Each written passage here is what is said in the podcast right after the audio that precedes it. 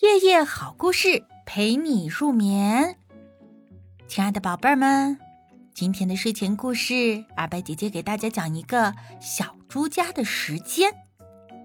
小猪和小马呀是好邻居，小猪呢吃饱了就睡，睡够了就玩，而小马呢却一直都忙着干活，拉起车就跑。有一天，小猪就问小马：“哎，小马，你为什么这么忙呀？”于是小马说：“我要趁着年轻多干一些，不能让时间白白的流走。”于是小猪就问他：“时间是个什么东西啊？”小马就说：“时间啊，虽然看不见摸不着，可是它总是在不停的走。你看你们家的钟表，短针走一格就是一个小时，日历撕下一张就是一天。”于是啊，小猪就想，他要把时间留住，所以他把日历锁进了箱子里，又取下了石英钟的电池，不让它再走。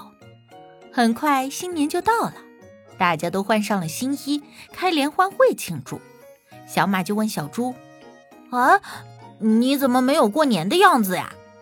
于是小猪就说：“我们家的时间才三月一号呢。”时间过得飞快，小猪和小马呢就都老了。